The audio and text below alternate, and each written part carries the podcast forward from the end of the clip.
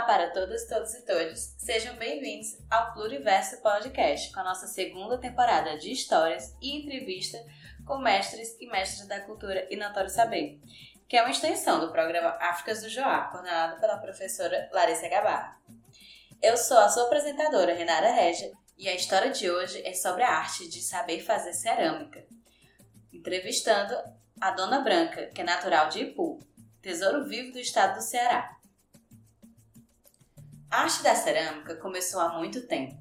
Foi no período neolítico que a humanidade teve a necessidade de começar a construir instrumentos de caça e utensílios domésticos para ajudar nos afazeres cotidianos. Num contexto em que as culturas se tornavam cada vez menos nômades. Nesse período, já começava a se desenvolver a agricultura e o manejo do fogo. A arte do barro foi fundamental para a consolidação das sociedades agricultoras. Ao observar como diferentes materiais se comportavam com aquecimento, percebeu-se com o barro, posteriormente ao aquecimento, ele se solidificava. Surgiu assim a possibilidade de construir as primeiras habitações. A Era da Argila é compreendida entre os séculos XV e V a.C., cronologicamente depois da Era da Pedra e antes da Era do Bronze. Esse período foi marcado por inovações tecnológicas, não só de moradia, materiais de caça ou de instrumentos bélicos, mas também pelo artesanato. Foi observando a natureza, experimentando as diferentes combinações com as diversas necessidades, aliada à vontade de comunicar sobre os acontecimentos do cotidiano, que o artesanato em cerâmica foi se desenvolvendo. Logo, as cerâmicas não serviam apenas como utensílios domésticos, mas também para representar ídolos e adornos religiosos. Quando cada peça passou a ser tratada como obra de arte especial, dedicada aos antepassados ou aos guias espirituais. O saber fazer da cerâmica acompanhou o desenvolvimento de diferentes culturas pelo mundo. Ou seja, existe uma vastidão de tipos, estilos e técnicas de produção a partir desse material. Assim, é importante perceber que essas singularidades acompanham as identidades culturais. A cerâmica feita no Brasil possui características herdadas de diversas culturas dos povos originários, de diferentes partes do território africano e de outras partes do mundo oriental e ocidental. Para diversos povos africanos, a argila é considerada o meio de caminho entre a terra e a água, sendo um mediador entre dois mundos, potencializando o contato entre os mundos e a transformação. A produção de cerâmica com argila era considerada algo sagrado, representando o ciclo de vida e de morte. Alguns acreditavam que o corpo humano vinha da lama e o espírito vinha de um Deus supremo. Então, na morte, o corpo voltava à lama e o espírito voltava a Deus. Durante a cerimônia de um funeral, a lama era jogada no cadáver como seu último pano de cobertura ao deixar o mundo. Os povos originários do Brasil também detinham a técnica de cerâmica. Sabe-se que a cerâmica tinha uso doméstico, uso cerimonial, festivo e também para homenagens fúnebres eram bem decoradas, pintadas de diversas cores, caracterizadas por apresentar desenhos, cortes na cerâmica ou em alto relevo, ou no caso funeral, decoradas com desenhos em forma de labirintos. É interessante perceber o cuidado na preparação da tinta, a seleção das tonalidades e dos desenhos que tem o objetivo de favorecer aqueles que os usam, como proteção e sucesso na caça, na guerra, na pesca ou na viagem. A arte de modelar o barro é um patrimônio imaterial, tão vasta que há diferentes tipos de ofícios tombados pelo IFAM em torno das práticas, sendo uma das principais atividades do artesanato cearense. Os principais núcleos de produção de cerâmicas no Ceará estão em Fortaleza, Cascavel, Ipu, Viçosa do Ceará e Juazeiro do Norte. Dentre as principais peças produzidas, podemos citar a quartinha, a jarra, o pote, a gamela, o prato, a bacia, o jarro, a captação de pé de cana, o bule, a balaia, que são peças utilitárias. Peças que são conhecidas como louças. Também as decorativas e lúdicas, como os bonecos de barro, a jangada, entre outros. Hoje, o fiso de barro feito de cerâmica, mais conhecido como pote de barro, é uma invenção brasileira, que é considerada a melhor do mundo no que tange a pureza do líquido armazenado e ainda ele diminui a temperatura em 5 graus. Para fazer a cerâmica no Ceará, é preciso primeiramente preparar o barro e moldar, dando forma às peças de cerâmica. Depois de moldadas, as peças são lixadas com sabugos de milho e feito o acabamento, que depende muito da criatividade. Costumam imprimir símbolos que caracterizam a natureza e sua ancestralidade. Utilizando pentes, as peças são riscadas e ganham detalhes em alto relevo. Há também as que utilizam cordas de palha de carnaúba na criação de detalhes em torno dos jarros e outras peças. Em seguida, é preciso fazer o acabamento das peças, que são queimadas em forno a lenha. O calor dá à cerâmica a consistência e o brilho que as peças precisam. A prática do saber fazer cerâmica é considerada como parte de uma ressignificação e reinserção dessas culturas ancestrais. A tipografia da diversidade denuncia uma produção feita majoritariamente por mulheres que, em particular, não eram apenas sábias na arte de fazer cerâmicas, mas também conhecedoras dos ritos e dos costumes, usavam da arte para documentar e contar a história. Hoje estamos aqui com a mestra ceramicista Dona Branca, que é natural de Ipu e tesouro vivo do estado do Ceará desde 2005, para aprender um pouco mais com ela e sua trajetória. E quem vai entrevistá-la hoje é Larissa Gabarra. É, então, muito prazer de estar aqui com a senhora. Fico super contente assim tá de ter acontecido esse encontro por um acaso que foi, né, muito para mim muito rápido de organizar, mas que deu certo. É, de nós se encontrar, graças a Deus, né, aqui nesse encontro eu muito, muito prazer bom. também. Né? Um tá prazer. estar aqui com você. Então, a gente queria saber, né, nesse, como que é para a senhora, né, como que foi aprender essa arte, né? Como que começou a aprender, se foi difícil, se não foi, como que foi? Foi muito processo? difícil, foi assim, eu tinha 10 anos de idade, aí eu achava bonito fazer louça. Minha avó era loiceira, a família dos do meus avós, os irmãos do meu pai, tudo era loiceira, as irmãs. E o papai não queria que eu fizesse. Aí eu fazia escondido, ia para casa da minha avó, ela se punha ali, de lá, de bolão de barra aqui, eu aqui. Aí eu dizia, mãe, manda me ter um pedacinho de barra, ela não me dava não, mas eu ficava uma gata puxando de tiquinho, de tiquinho, até fazer uma bolinha. Aí ia levantando aquela coisinha pequenininha, Aí mal feita e tudo, aí com as cinco vezes, a irmã do papai disse assim, Maria, me deixa essa luzinha aí que eu vou endireitar.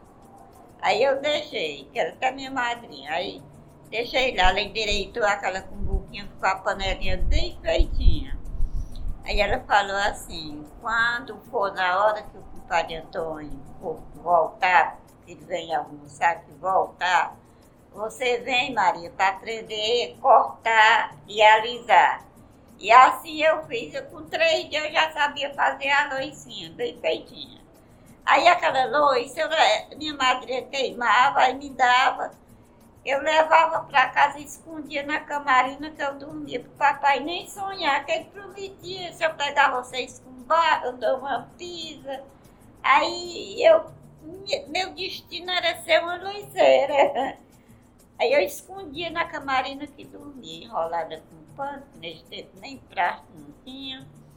Aí eu, quando deu, foi uma vez, o papai arrumou as cargas de louça para ir para Monsenhor Tabosa, em animal, cinco cargas. Eu tava com 20 panelinhas guardadas, bem enroladas. Minha mãe sabia que a minha mãe era por mim, né? Aí a minha mãe já tinha toda a loicinha da Maria. E ele falou assim, meio enjoado, a Maria continua pegando em barro. Aí minha mãe disse assim, deixa, Antônio. Sua família toda loiceira, sua mãe, suas irmãs. E a menina quer fazer louça, já ensinei ela a fazer crochê. Ela aprendeu, mas ela não quer se dedicar ao crochê, ela quer o barro. Deixa aí, depois vamos buscar ali. Eu fui buscar amarrado amanhã, as panelinhas bem feitinhas, ele socou nos garajal. Aí foi para Nosso Senhor da Boda de pé. Da alegria para Nosso Senhor da Boda. Com 12 dias de viagem, quando ele chegou, ele falou assim, já que vocês querem fazer louça, façam louça grande, que aquelas miúdas não tem muito valor não. Eu fiquei alegre, viu? Fiquei uhum. alegre porque eu não fui mais fazer escondida. Aí fui arrumar minhas coisas, arrumar barra, arrumar tudo, as coisinhas de trabalhar, tudo na minha casa e fazer.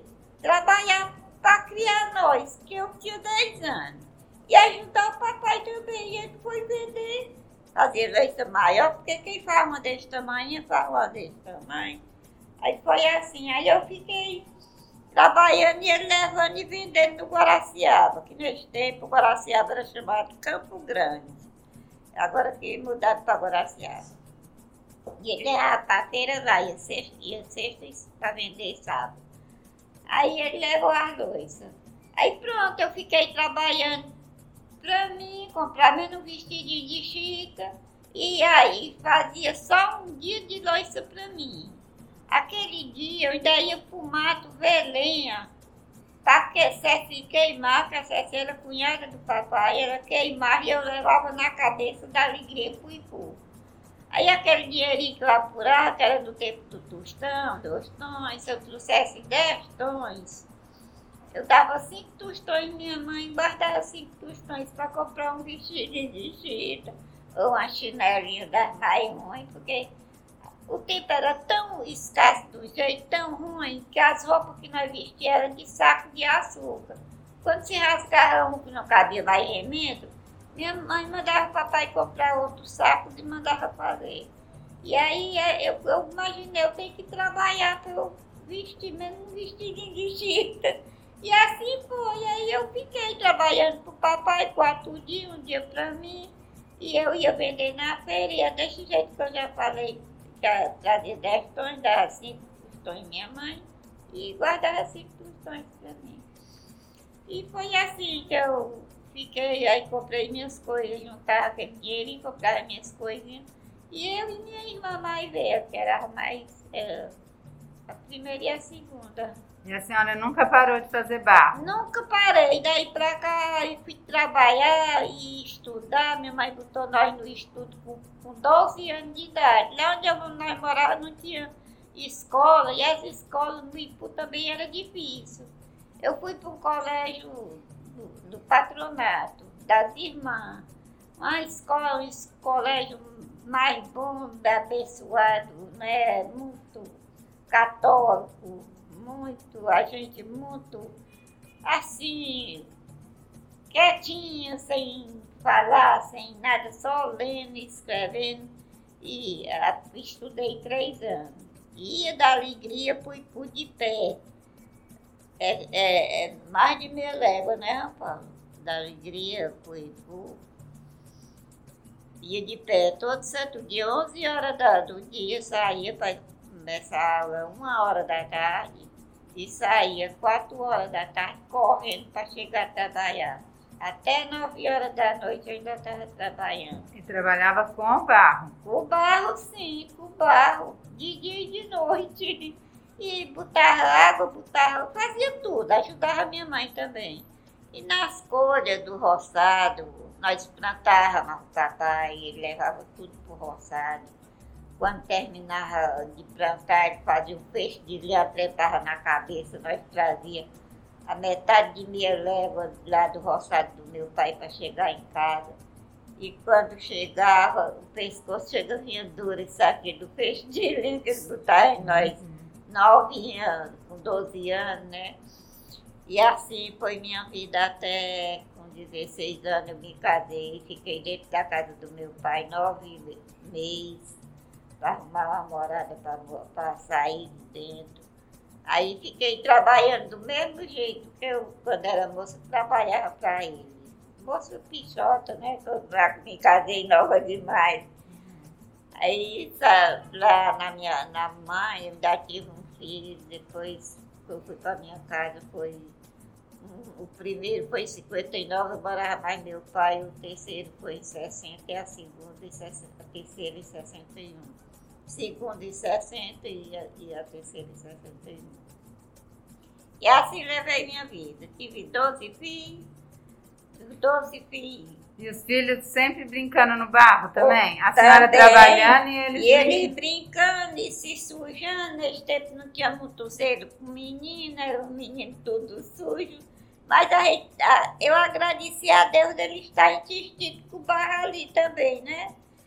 Aí as seis mulheres que se criou, que duas Deus está no céu, que eu sei que foi Anginha, né? Está no céu com Deus. As seis se criou, todas seis são doiceiras, criaram a família delas. Mas eu criei a minha custa do trabalho. E a custa de ajuda dos do, do meus amigos, que eu achei muita gente boa. Nesse tempo as coisas eram muito escassas, muito difíceis. E foi assim, minha vida. Depois. E eu... a senhora ensinou então, né? Ensina... A senhora aprendeu Botei, e sim. ensinou, ensinou. Botei minhas filhas para trabalhar também com 5 anos de idade, levava para o barreiro e botava aquele aguidazinho de barro na cabeça delas e elas ah, aprenderem a ver só para mim. E era assim, fazia.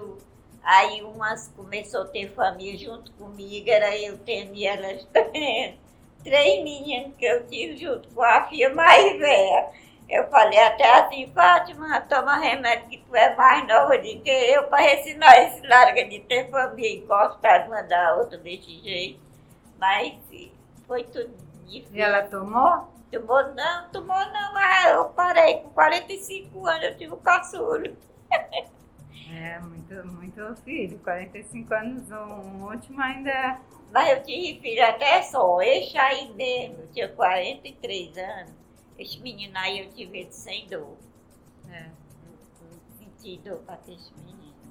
Por isso que ele é bom para mim. Muito. Mas me diz uma coisa, como que é pegar o barro, esse processo pegar todo? O barro, é, tem um barreiro roxo e um barreiro vermelho. Aí a gente vai ver uma parte do roxo, uma parte do vermelho e mistura tudo e amassa carmão e bota uma areinha do riacho ali para amassar para não pregar nas tábuas. Aí começa. Muito então bom, a senhora faz desde o do processo lá de pegar o barro, depois preparar o barro e depois fazer a louça. É. Qual a louça que a senhora mais gosta? Panela que eu gosto. Toda louça eu faço, mas eu gosto de fazer mais a panela com a que eu comecei primeiro. Mas eu da, da panela até o filtro, eu faço de barro. Você faz o filtro também? Faço, faço fio também. Faço. Fala aí quais são as, as louças que você faz. A eu panela. faço a panela, o aguitar, o prata, a xícara, o tapioqueiro de fazer tapioca, o aguidar de lavar prato, nesse tempo não tinha prato, a gamela, a gamela de peixe, travessa e a gente chama pinico, que não usava pinico de prata, era pinico de barro. É o pinico, dava para camarina, né? Não tinha banheiro nesse tempo. E o pote de fazer café, o pote de coar, a xícara de tomar, tudo, o prato de comer, a panela de cozinhar, tudo era de barro. Aí, quando apareceu o prato, deu uma caída na louça, né? Que o pessoal se animaram mais com as panelas de pressão. Mas eu nunca desisti de fazer meu trabalho, nunca. A vez feira boa, feira mais ruim. E era assim, feira mais ou menos, que desse para pagar só uma meia garrafa de leite que comprava com filho. E eu sei que eu passei muita necessidade, muita precisão, mas o meu trabalho eu nunca desisti e criei meus filhos, ensinei minhas filhas. E elas criaram as filhas dela tudo fazendo dois a, a custa do barro tudinho. Hoje já são vó. As netas não querem, não. As netas não querem, porque diz que o dinheiro é pouco, não tem muita saída. Porque lá nós moramos, nem feira para botar louça não tem, o prefeito. E assim, é. mas a gente vende em casa, vende muito.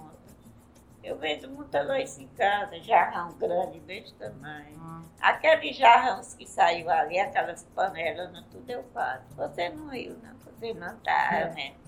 É, mas, mas, saiu, mas saiu a, aquelas louças que eu faço tudo.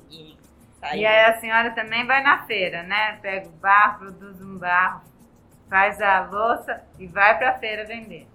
Não, eu, depois que eu ganhei chefe de semestre da eu não fui mais para feira, não. Porque não, até que não tinha ponto, que o prefeito não dava ponto para nós ser vender loiça, não. O Ipu não tem ponto de feira de vender loiça. Tem tudo no Ipu no meio do tempo, né, para vender, mas loiça não. Só se alguém comprar, botar ali junto com as bananas que estão vendendo, tem muita gente também que faz assim.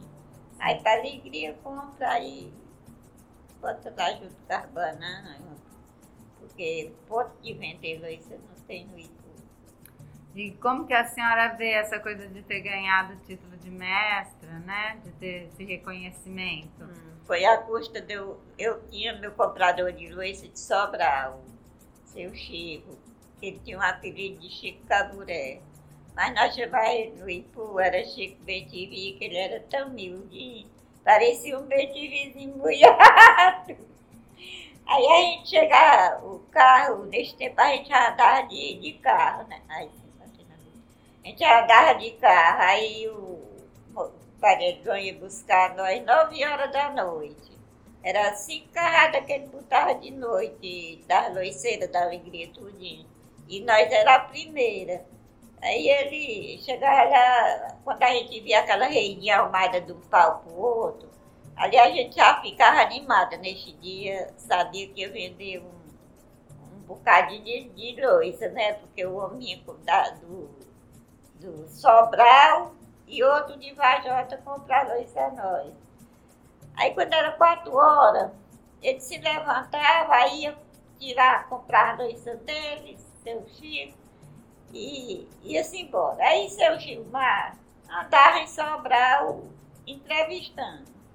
Entrevistando seu Panteca, que era o homem do Bumba Meu Boi.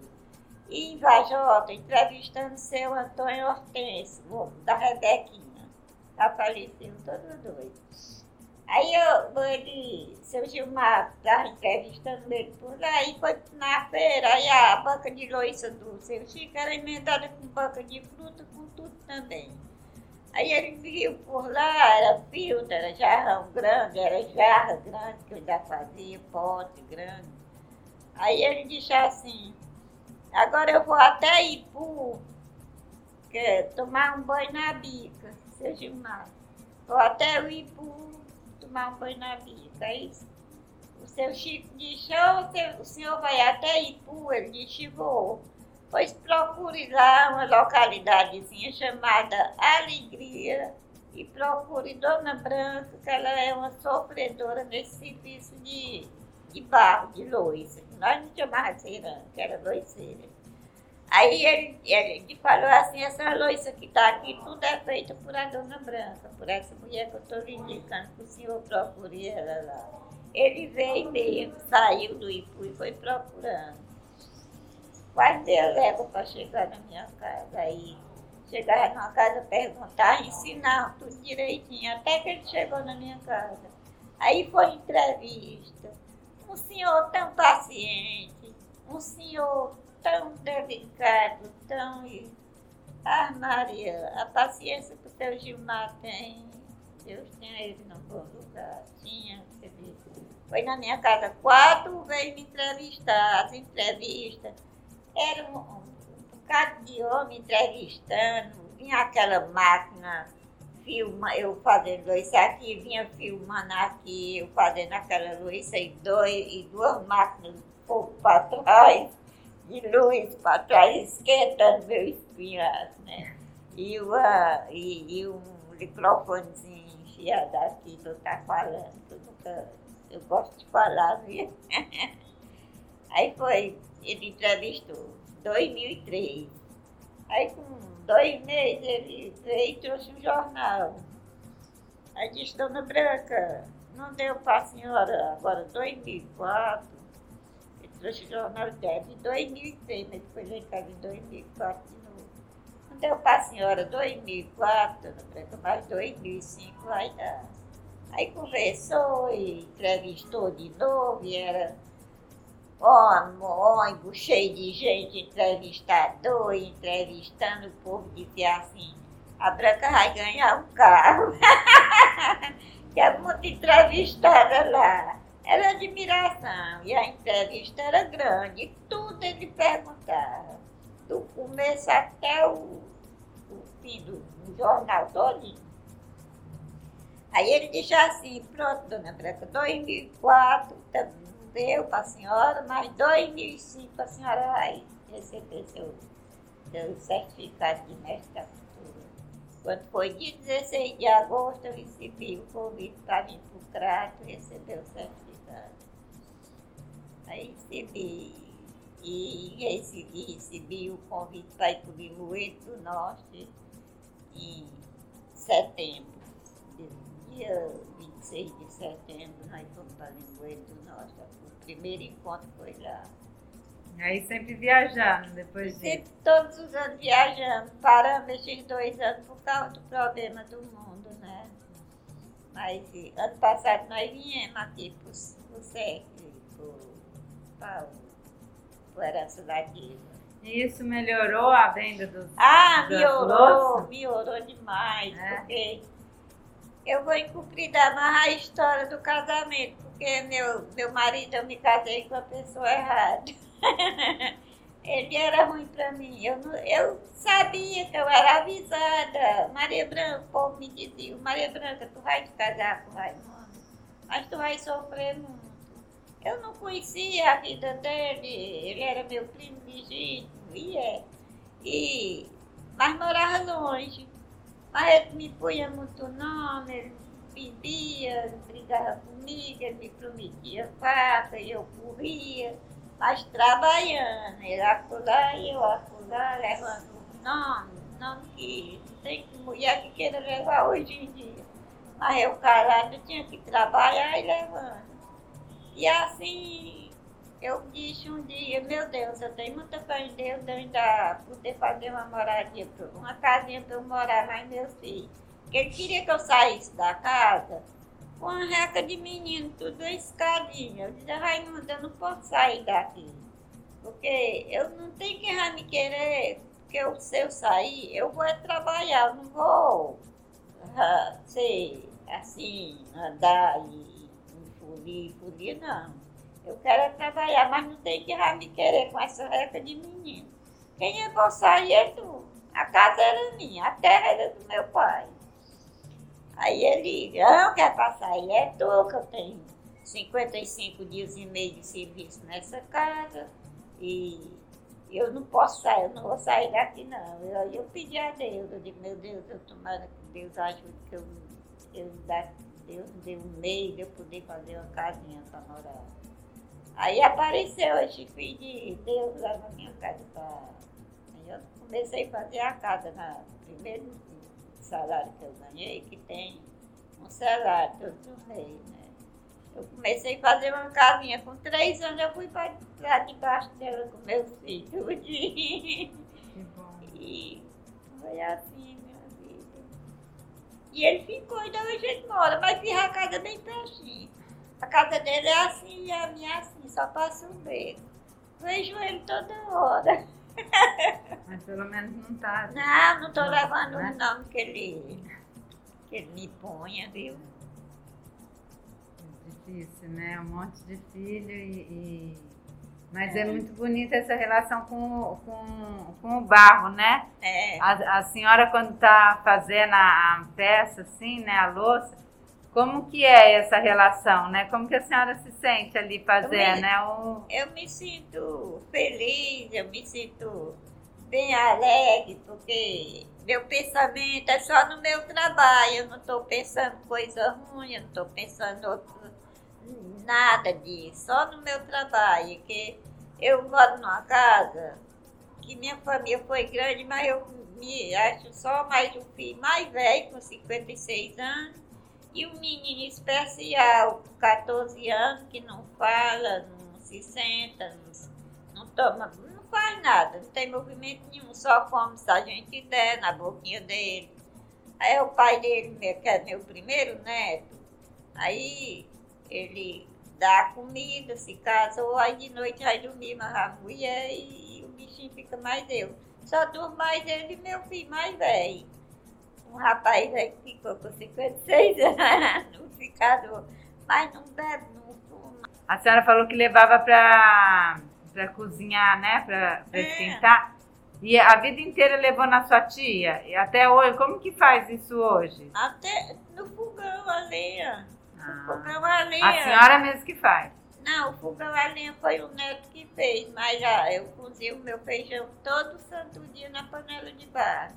Eu não sei guardar comida do dia para o outro. Todo dia eu cozinho meu feijão. Só sei comer cozinhado no mesmo, no mesmo dia, né? faço feijão e o arroz. O arroz eu faço no fogão a gás, mas o feijão é no fogo a lenha, no fogão. A boa comida boa, hein? Ai, mas demais, é bom demais. Quando eu faço um baião de tarde, eu não como, não sou de comer muito tempero, né?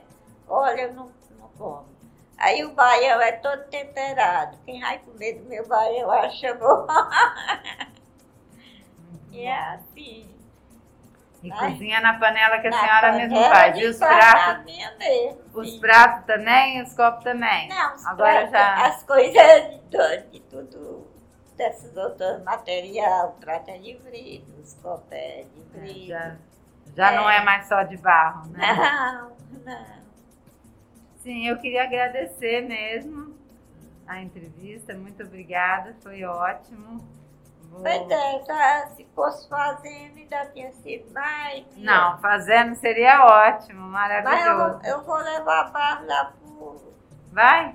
Vou levar a barra Ah, lá você vai, vai vender também? Vai ter peça lá para vender ou não? Tem, Só? tem, tem. Levar hoje. Muito bom. Eu vou.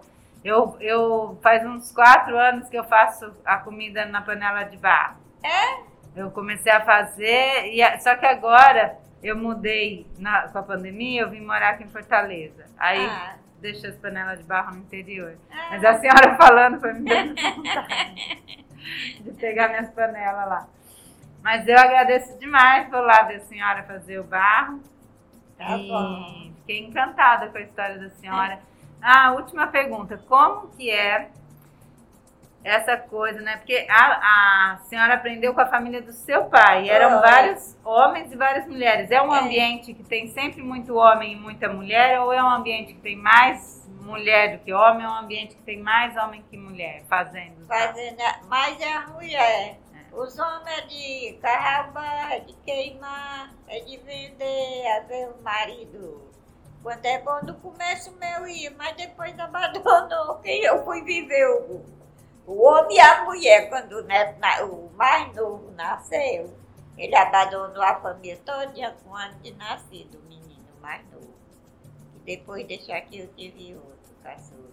Aí ele abandonou mesmo, aí eu fui me virar para lenha, para ir para o mato relento e queimar. Ia duas vezes de noite de casa para feira. Ia 12 horas com um menino desse tamanho, o José, e uma carga de luz, o carrego na cabeça que eu levava. Chegava lá, eu deixava o menino mais uma prima minha, e eu voltava, a jumenta vinha ver outra carga de luz e outro carrego e voltava para a feira de novo. Nossa. Era uma luta grande, viu? E a gente passava a noite dormindo no meio do chão, na rua. Nessa chegada desse seu Chico que dormia na rua, ele amarra a reininha dele. Quando ele se levantava da outra, nem me deita. Dormia a noite todinha no chão. Nós, as loiceiras tudinhas, da alegria que vendiam loiça São muitas mulheres. É, era mulher. Hoje em dia é poucas que faz. Tem um galpão lá que só trabalha três pessoas, mas é associado 25 pessoas lá, mas não, Onde tem muita gente bater a cabeça com muita pessoa, não dá certo, não. a, a, coisa de ensinar a fazer a louça, ela é muito mais dentro da família do que um outro espaço, assim, é de é uma coisa que passa de mãe para filha do que geração, é.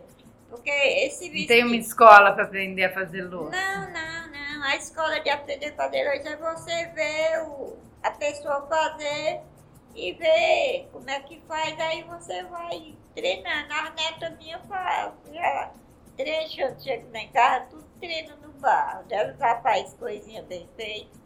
Eu endereito, queimo a elas para brincar. Eu dou a curso de barra de escola que me chama no IPU, eu vou. Agora porque essa academia, essa pandemia atrapalhou muita coisa. Tinha mutirão, as escolas tudo era online, né? Né? Muito obrigada, viu? Eu vou. Nada. A senhora me deu várias ideias aqui. Quem sabe eu não chamo a senhora para uma escolinha lá também. Pois é. Ela vai precisar de um forno a lenha. É, fogo a lenha. Pois é. E aqui, quando eu, eu trago barro, a Lurinha bota os alunos dela tudo para mim. Tudo para ver como é que faz. Aí se mete tudo que barro nela a gente. É, muito bom. Pois é. Eu só queria o barro, porque eu imaginava que eu ia ser uma dona de casa, ia ser mãe. E o crochê, minha mãe fazia crochê, minha mãe fazia barra. A família da minha mãe não era loiceira, sabe, do meu pai.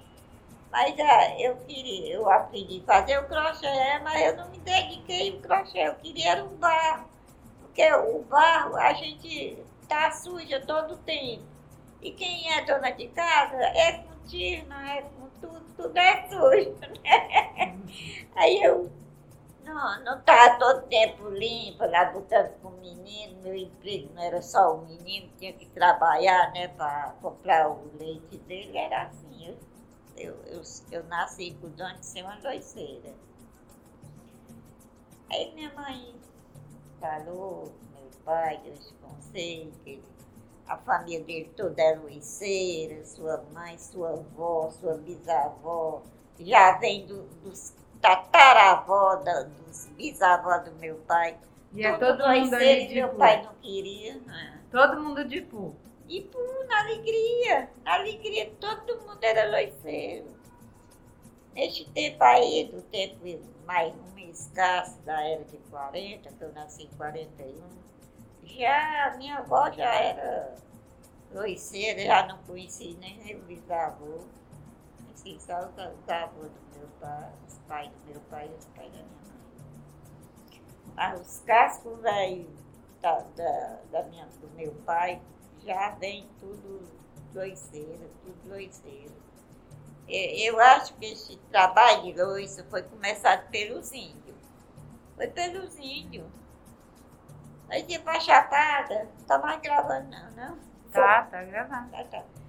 Nós ia pra Chapada, ver lembra, a mãe, aí achava uns os bichinhos assim, dois dedos de largura. Aí minha mãe dizia, olha Maria, isso aqui é loiça dos índios. Nas matas, aquela mata, onde eu, onde eu moro é mato. Que lindo. Não é cidade não, é, é mata. É, é sertão, pé de sim, sertão sim. e pé de serra também, do lado do Ipu, que a gente ia para do lado do Ipu, mas nós morávamos era para do sertão. Que lindeza. É, mas E qual que é os índios de lá? Não, eu disse que era, índio de, era terra de índio, porque não achava, achava as loiças e achava os pilão nas predas. Tem preda lá que tem o pilão. É. Um dia minha mãe atrepou uma preda desse tamanho assim, na cabeça, com um pilão desse tamanho. Ela pisava até xerei para os pintinhos, para dar os pintinhos do pilão. Olha, que lindo. Os pilão eram de índio era dos índios, lá foi terra de índio.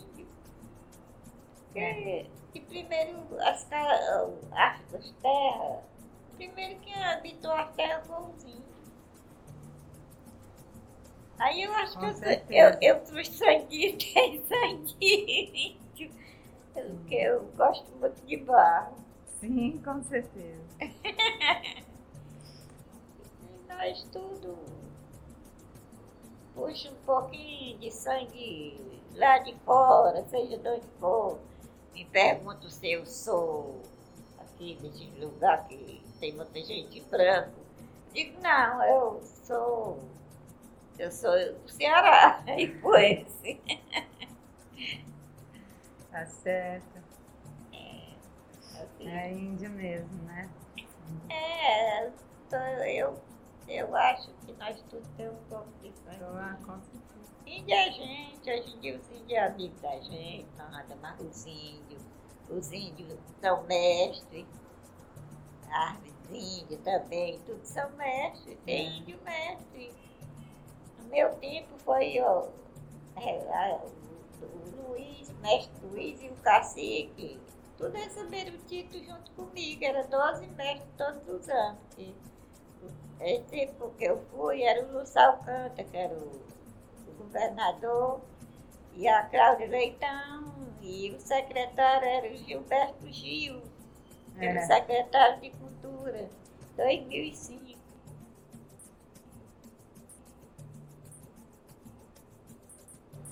Muito obrigada. Fiquei muito feliz com essa entrevista. Foi gratificante demais poder ouvi-la. Pois é, o começo foi assim, com meu pai, né, foi do Muito começo. Aí foi altos e baixos de, E está aqui hoje, né, nessa lindeza toda, nesse alto aqui que dá para ver o mar.